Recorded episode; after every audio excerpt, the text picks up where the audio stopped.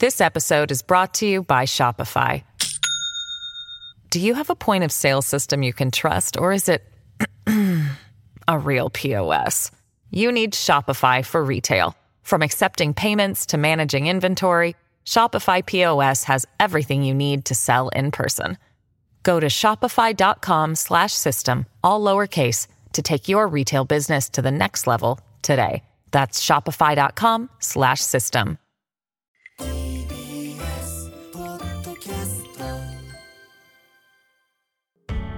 発信型ニュースプロジェクト。TBS Radio 905-954荻上チキ。セッション時刻は7時になりました。TBS ラジオキーステーションに生放送でお送りしているおぎえちきセッション。パーソナリティのおぎえちきです。南部ひろみです。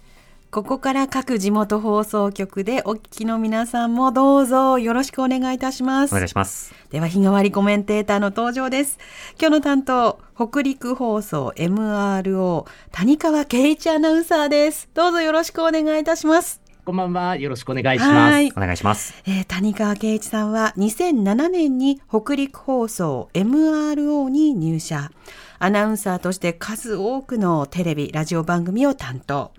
現在、テレビでは朝のワイド番組ザ・タイムの中継レポーター。ラジオでは土曜朝のワイド番組森ラジを担当なさっています。また、アナウンサー界屈指の鉄道マニアとしても知られています。はい谷川さんは今はどちらからつながってるんですか？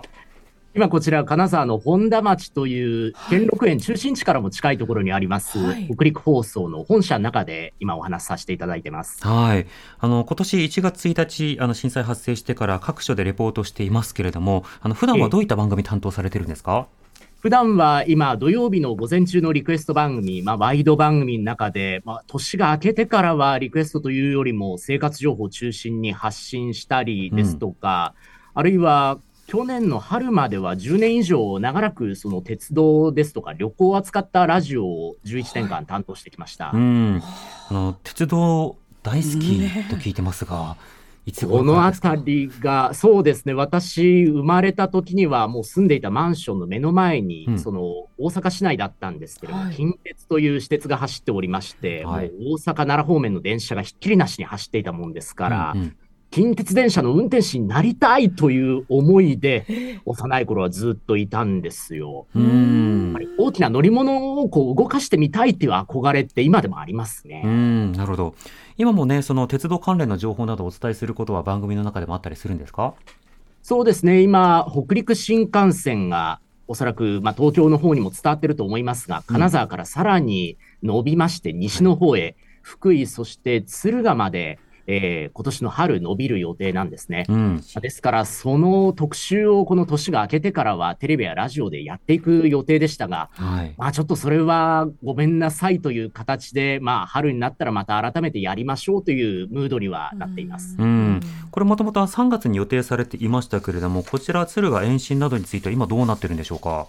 今のところ予定通りに延伸会議を迎える予定のようですね。うん。2月に入りますと、私の周りでもその市場会の招待があったりですとか、はい。それからまあ報道向けのその開業前の、まあ、実際に福井、そして敦賀まで乗ってみましょうですとか、うんうんえーそういう動きは出ていますね。うん走行のテストも頻繁に行われているようです。ああ、私、あの、年末年始、あの、金沢にいまして、で、1月1日も金沢で、あの、地震を迎えたんですけれども、新幹線の中でしたよね、そうです。新幹線の中でした。ただそのええ。時、北陸新幹線で金沢駅、あの、利用した際には、やっぱりポスターで、あの、敦賀までつながるよ、もうすぐだよっていう、はい。まあ、そうしたあるええ。種盛り上がるようなポスターありましたよね。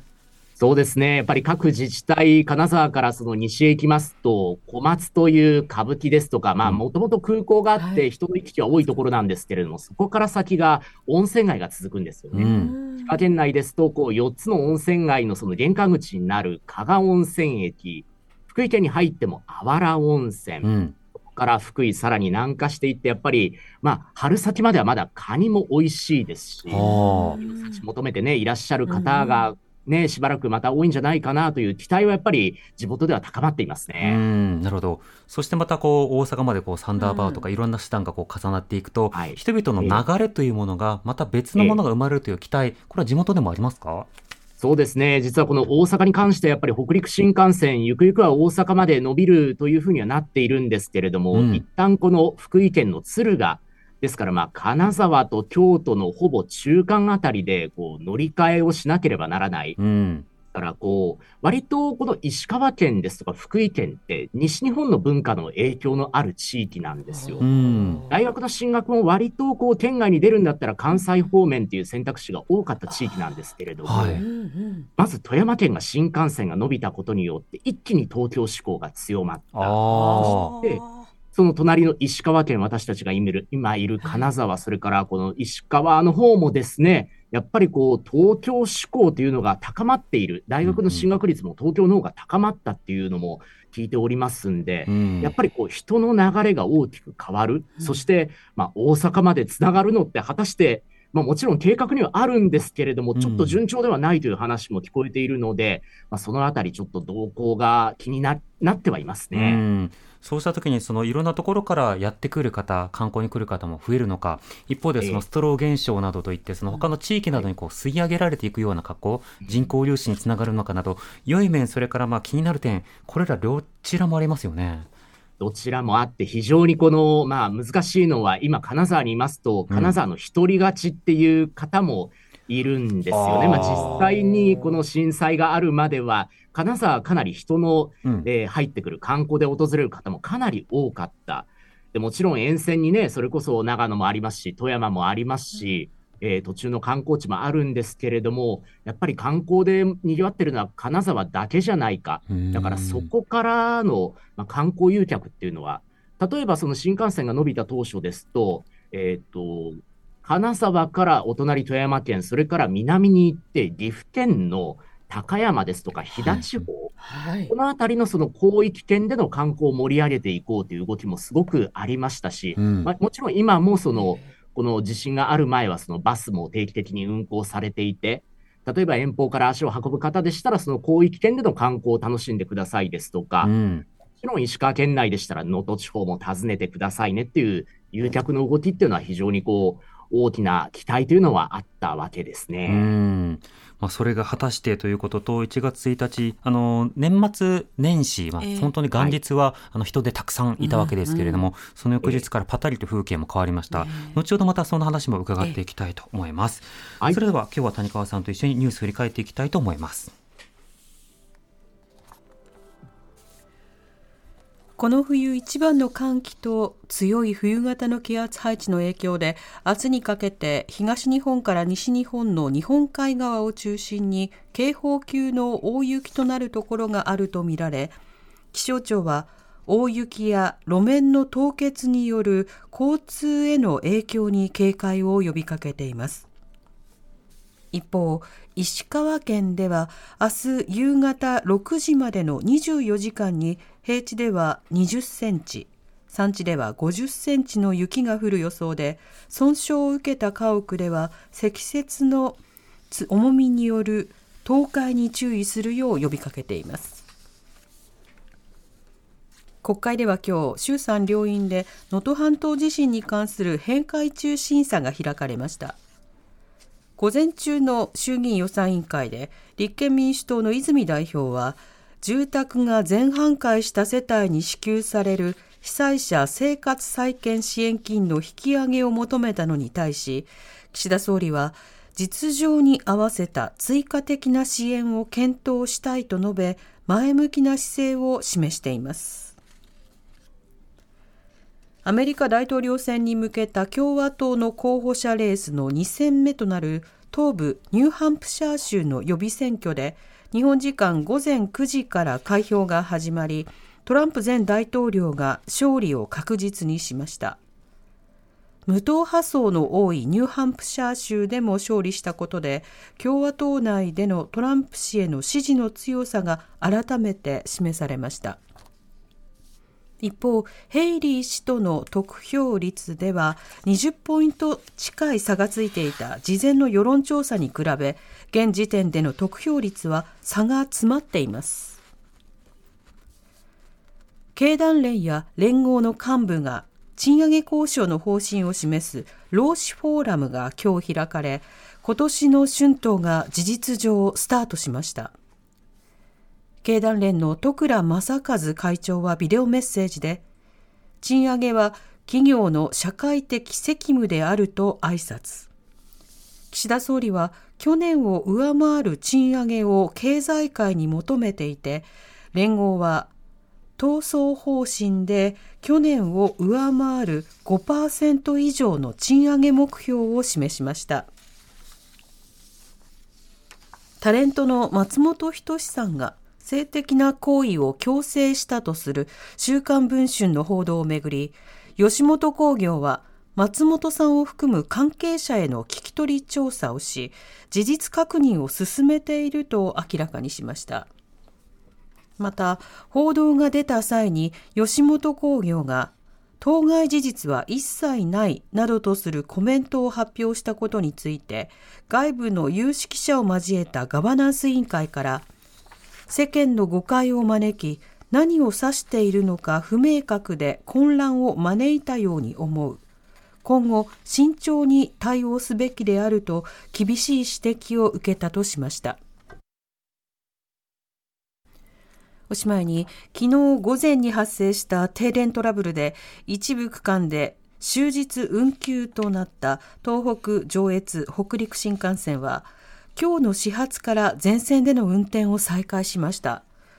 今回の停電は上野駅と大宮駅の間で架線が垂れ下がり走行してきた新幹線と接触したことが原因とみられます。また JR 東日本は架線を引っ張り上げていた重りが壊れていたことを明らかにしていて今後原因を詳しく調べることにしています。さて、えー、今日は谷川圭一アナウンサー北陸放送 MRO の谷川アナウンサーと一緒にお送りしていますけれども、はい、谷川さんあのこの北陸、えー、とりわけ、えー、石川の大雪これ影響などはどうでしょうか、今のところ、まあ、明日までは警戒という情報が出ていまして、特に、まあ、波浪警報が石川県内でも沿岸部に出ているところが多数あります。うん、ただ、今日一日の雪の量を見てみますと、実は金沢では、まあ、例年冬場だったらこれくらい降るであろうという、まあ、10センチぐらいの積雪なんですね。うん車道にはうっすらこうシャーベット状の雪は残っていて、歩道はこう普通のスニーカーでしたらちょっと濡れてしまうような靴、ね、そういうまあ雪の量ではあるんですけれども、能登地方を見ていても、その積雪に関しては、まあ、どういう言い方がいいのか分かりませんが、冬だったらこれくらい降るよねという、10センチからまあ20センチ未満という雪ですね。ただやっぱりそれでも家はね、地震の後非常にこう不安定な状態続いていますから、えー、ちょっと気が抜けないかなという気はしています。そうですね、まあ、そうした影響なども含めてこの後フロントラインセッションで伺っていきたいと思います。TBS ラディオ荻上チキ。セッション TBS ラディオ905-954 This episode is brought to you by Shopify. Do you have a point of sale system you can trust or is it a real POS? you need Shopify for retail. From accepting payments to managing inventory, Shopify POS has everything you need to sell in person. Go to shopify.com/system all lowercase to take your retail business to the next level today. That's shopify.com/system. ここからはフロントラインセッション 日替わりコメンテーターに今一番気になるトピックスについてお話しいただきます。今日は北陸放送 MRO 谷川圭一アナウンサーです。どうぞよろしくお願いいたします。はい、改めましてよろしくお願いします。はい、お願いします。さて谷川さん、あの能登半島地震について連日さまざまなメディアで伝えてくださっていますけれども、うん、この1月1日の発災から放送関係者、北陸放送の皆さんなどお休みなど取れているのかこのあたりどうでしょうか、お忙しいですよね。まあ、非常に厳しい状況ではありまして、まあ、なんとかこう、ね、週6日取材当たって、そこからまあ休みも取ってという形で、まあ、なんとかぎりぎりつないでいる状況ですね。えー、まあ、北陸放送に限らず、おそらく各テレビや、それから新聞社の方も、まあ、全国から応援のスタッフが来ている状況だと思うんですね。まあ、それに支えられて、こういった、あの、まあ、各地の放送局って維持できてるのかなという今実感もあるところです。うんそうした中で、まず、あの、今の状況について伺っていきたいと思うんですが、あの、ライフラインの復旧状況、これはあの、ガス、電気、水道、インターネット、通信など、いろんなところに影響出てきましたが、現状いかがでしょうか？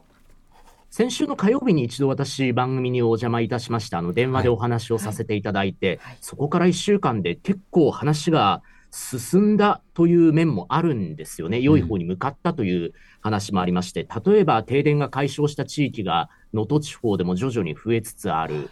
それから、例えば輪島市内でも水道がようやく通るようになった。うんまあ、一番こう避難されている方が多い能登半島のまあ地域ではありますね。うんそういったところでも水道が通るようになったという話も出ていたりするわけですけれども、うんただ依然としてその、えー各、えー県ですとか市から発表されている情報によると、まあ、春先以降に水道が復旧する予定であるという集落もあったりですとか、うん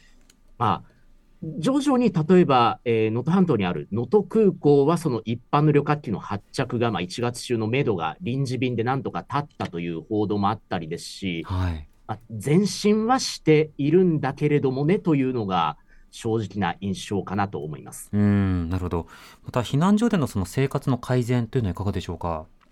ようやく少しずつこう物資が行き渡りまして、最初のうちはそのプライバシーがなかなかないですとか、まあ、本当にこう間仕切りもなかなか間に合わない中で、うんプライバシーが確保されていない、例えば女性ですとか小さなお子さんに対しての配慮が行き届かないのではないかという心配もありました。うん。ただ、あの物資に関してはあの SNS などでも呼びかけがあったりですとか、まあ、配慮が行き届いたんでしょうかね、まあえー1.5次避難所、それから2次避難所に向かう方も多くなってきましたし、うん。そのあたりも最初のこう慌ただしい状況からはという、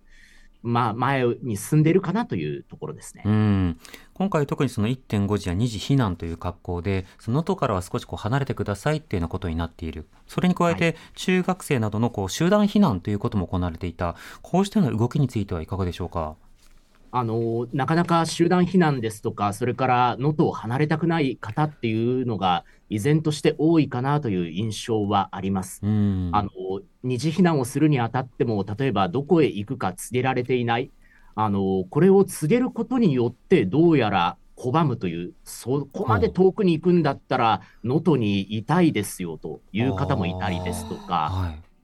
あるいはその実態としてまだ分かっていない部分も多いんですよ。例えばその親戚ですとか知り合いをたどって、もうすでに石川県の南部の方ですとか、県外に避難しているという方も一定数いまして、うん。そのあたりの動向というのが実はまだ分かっていない部分もあるんですね。うん。で一方で、それでも能登地方に残りたいというのは、まあ、先週お話を伺った能登の方に話伺った時点では、あのちょっと病気を患っていて、やっぱり遠方に出るのが辛い、うん自宅に少しでもまだ住める状況にあるというんだったら、やっぱりその家で過ごしたい。これはあのご年配の方ですとか、まあ、本当に環境変わってしまうと、ね、お手洗いだとか、ちょっと外に出るのも億劫になる方も多いと思うんですよ。うん。それだったら慣れ親しんだ環境で暮らし、えまあ、多少不自由があっても暮らしたいですとか、あるいはその集落によっては全体でもう移動した、ほぼ全体で金沢ですとか他の町に移動したというところもあるんですが、うん。一度離れてしまうと、この集落もう終わりなんじゃない？うん。ただでさえ、やはりこの、まあ、輪島市内ですとか珠洲市内、まあ、学校を再開した地域もありますし、はい。電気が復旧したというところ、まあ、市街地に近いところはあの明るい兆しも見えていますが、例えば山あいの集落で柔軟世帯というところが、果たしてこの数ヶ月後、ちゃんとここの暮らしって戻してくれるんだろうかうん。という懐疑的な部分も地元の方にはあるようです。うん。相当悩みながらということで、今、その避難するのかしないのか、どう生活するのか、でも生活するといっても、いつ頃インフラが復旧するのか、本当にこう手探りの状況になるわけですね。全くですから、もう今、ようやくそのバスで金沢から北上して能登方面っていう行き来も移動がこうようやくできますよという案内が出ていたりですとか、うんあの先ほどもお伝えした空港のね、一般の民間旅客機も発着が1月中にはできるようになるという前進はある中で、まだやっぱり抵抗がある、地元で暮らしたいという思いの方は多いようです。うん、なるほど。またそのボランティアなどについてもね、その当初はあの今控えてくださいという発信がこう目立ちましたけれども、その自治体によるその動きなどはどうでしょうか？今、石川県に関しては各市や町の要望というのを一括で取りまとまとめていまして、うんで、石川県の先ほどウェブサイトを見ましたら、ボランティアを募集しますというのが、えー1月の24日に募集開始というのが、あ、今日ですね、はい出ましたけれども、んそれが一旦締め切られた。うん。あの、まだ受け入れとしては、今、実際にあの石川県のサイトに上がっている情報によると、大体各市や町で20人前後くらいをまず受け入れます。ゴミの運搬などを手伝ってくださいとうん。いうような形で、まあ、おそらくこれ、あの、受け入れる側の体制もまだ整っていないうんという状況もあると思いますし、まあ、段階をこう追って、あの皆さんのご協力を仰ぐという形にまだまだなるのかなという気がしますね。でそのボランティアの方々も寝泊まりする場所やご飯を食べる方法やそれからお手洗いとかお風呂とかそうしたその課題というのは当然支援する側にも生まれますもんね。そうですね、やはりこう能登地方に出ますと、それを例えば避難所で一緒にこう使っていくのかっていうのは、おそらく厳しい目を向けてくる方も多いと思います。はいあの我々取材するにあたっても、やっぱりその地元の方があの使っているところ、特にあの先週、能登に行った時は、まだまだその水回りも不自由な状態が続いていて、うんまあ正直、その排泄のものがね、多く残っていたりですとか、ゴミとりあえず大きな袋に丸めて置いてあるだけっていうような状態というのも多く見かけました。まあ、ですから、まあ、これがだから冬場だからまだそのあたりって、逆にその例えば、まあ、食品の扱い方だとかっていう部分でも、夏場よりはまだ気を使う部分が幾分か減る部分もある気はするんですまあ、あるけれども。種天然冷蔵庫だったりあるいは腐敗が遅かったりということですね。そうですね。うんもちろん、あの、冬、ん各季節によってそれぞれのその災害の今後の及ぼす影響というのは大小あると思うんですけれども、うんうんやっぱり地元の方へのこの生活にこう、あの何かこう我々取材もそうだし、ボランティアの方が入るっていうのも、まあ、ある程度備えていかないと、本当に地元の方の支えになるのは難しいかなという思いもしました。うんそんな中で今ラジオではどんな声が届きそしてどんな情報を伝えているんでしょうか？あの、実は先週別の局で番組を担当しまして、全国向けにこう、今被災している石川県内、富山県内で、あの、こんな思いでいますよという方の声を多く届ける機会っていうのがあったんですね。オールナイトニッポンに、はいオールナイトニッポンゴールドに出ていらっしゃいましたよね。そうですね、うん先週の金曜日、ちょっと有楽町の方からお声をかけていただきまして、はい。まあそういった番組も全国向けに発信しました。うん。で非常にこう話を聞いていますと、結構皆さん喋りたいという方が多いんですよ。というのはその、例えばもちろんこんな救援の手が欲しいですよ、救済が欲しいですよっていう呼びかけもそうですけれども、うん。あの意外にこう発災、地震が起こった当時ですとか、津波がこのように迫ってきたっていう状況を結構こう鮮明に語られる方もいるんですね。うん。というのは、そのやっぱり我々アナウンサーの側からすると、そのあたり話を聞いていいのかっていうためらいもあるんですけれども、え意外にそう聞いてくれる人が今までいなかったえ。うん。話したくてしょうがなかった。メディアで伝えている部分、そうでない部分、こういうこともあったんだよっていう、その話を聞いてほしいという思いの方もいたんですよね。だからこれが、その、もちろん家族を亡くされてだとか、家が大変な状況で、今メディア向けに話をする状況ではないという方多くいらっしゃいます。もちろんその思いは尊重したいんですね。ただ一方でやっぱり、いや、本当にこの2週間、この3週間大変だった。ですとか、地元の産業をこれからみんなでまた一から支えていかなければいけないんだということを訴えたい方、うん聞いてほしい方も多いんだなというのは強く感じました。うんそうしたその例えばその話をじっくり聞くというようなボランティアというのを東日本大震災では非常に多くの方が参加されましたけれどもこれがなかなかまだ現地に行けるような状況ではないということもあったりするそれもまた段階によってこう進んでいくというその最中にあるわけですね。このあたりがだから、あの、いろんなフェーズに差し掛かっているのかなという気がします。うんあの、言い方難しいんですが、例えば避難所、集団生活が始まって2週間、3週間くらい経とうとしていて、なんとなくこう、まあ、慣れているという言い方、まあ、慣れざるを得ない部分ですけれども、なんとなくそこでのコミュニティの築き方は分かってきた。うんなんとなく夜の少し時間の使い方ですとか、ちょっとでも何か楽しめるものが見つかりだしたという中で、その方たちの生活、そのもちろん周りにいる皆さんとも仲良くできればいいですし、うんでも自分の時間が持てた時に、例えばちょっと音楽聴いてみたいとか、まあラジオ、動画見てみたい、テレビ見てみたいだとか、いろんなニーズはあると思います。そのあたりのその今ちょっと別のフェーズに避難している皆さんも思いとしては至ってるかなという気がしますうね。んなるほど。そうした中で、その今、能登、石川といってもまず広いんだと。でそうした中で、はいその金沢などを中心とした様々な場所には、むしろ来てくださいっていうのことの呼びかけなど、この使い分けというのも今始まってます。こちらはええ実際金沢周辺の様子などはどうですか？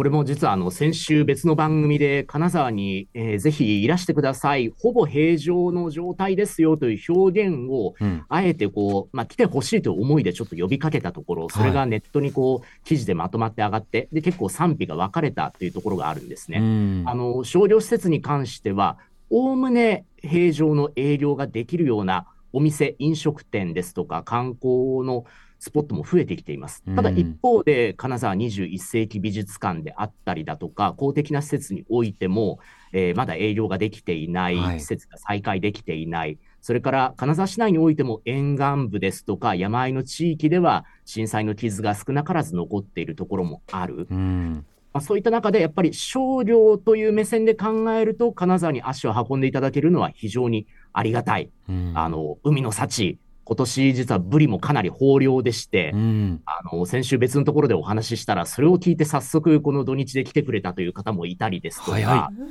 まあ、そのあたりだから経済をこう回していくというのは、まあ、あってほしいなという願望も込めて、ちょっと呼びかけはしたいなと思っています。うんうん。うん、そうしなきゃその金沢といってもその中でもグラデーションなどがあり、あの無傷では当然全くないような状況の中で、各実態をこう把握をするためにもそのいずれやっぱりその交流したり訪れたり話を聞いたりする、そうしたことで口々に伝えることで支援することそれから災害対策をすることその両方必要だと思います。あの本当に谷川さん長くあの活動をずっと続けられていてあの大変だと思いますけれども休み休みご安全にどうぞよろしくお願いします。お気遣いいただきましてありがとうございます。ぜひまた、あの、首都圏でも美味しいものを食べてください。北陸のものいっぱいありますんで。はいそうですね、こちらでもね、いろんな買ってます位置が開かれてますので、はい、今日は北陸放送 MRO の谷川圭一アナウンサーに伺いました。谷川さんありがとうございました。ありがとうございましたありがとう。ございました。TBS Radio 荻上チキセッション TBS Radio 905 954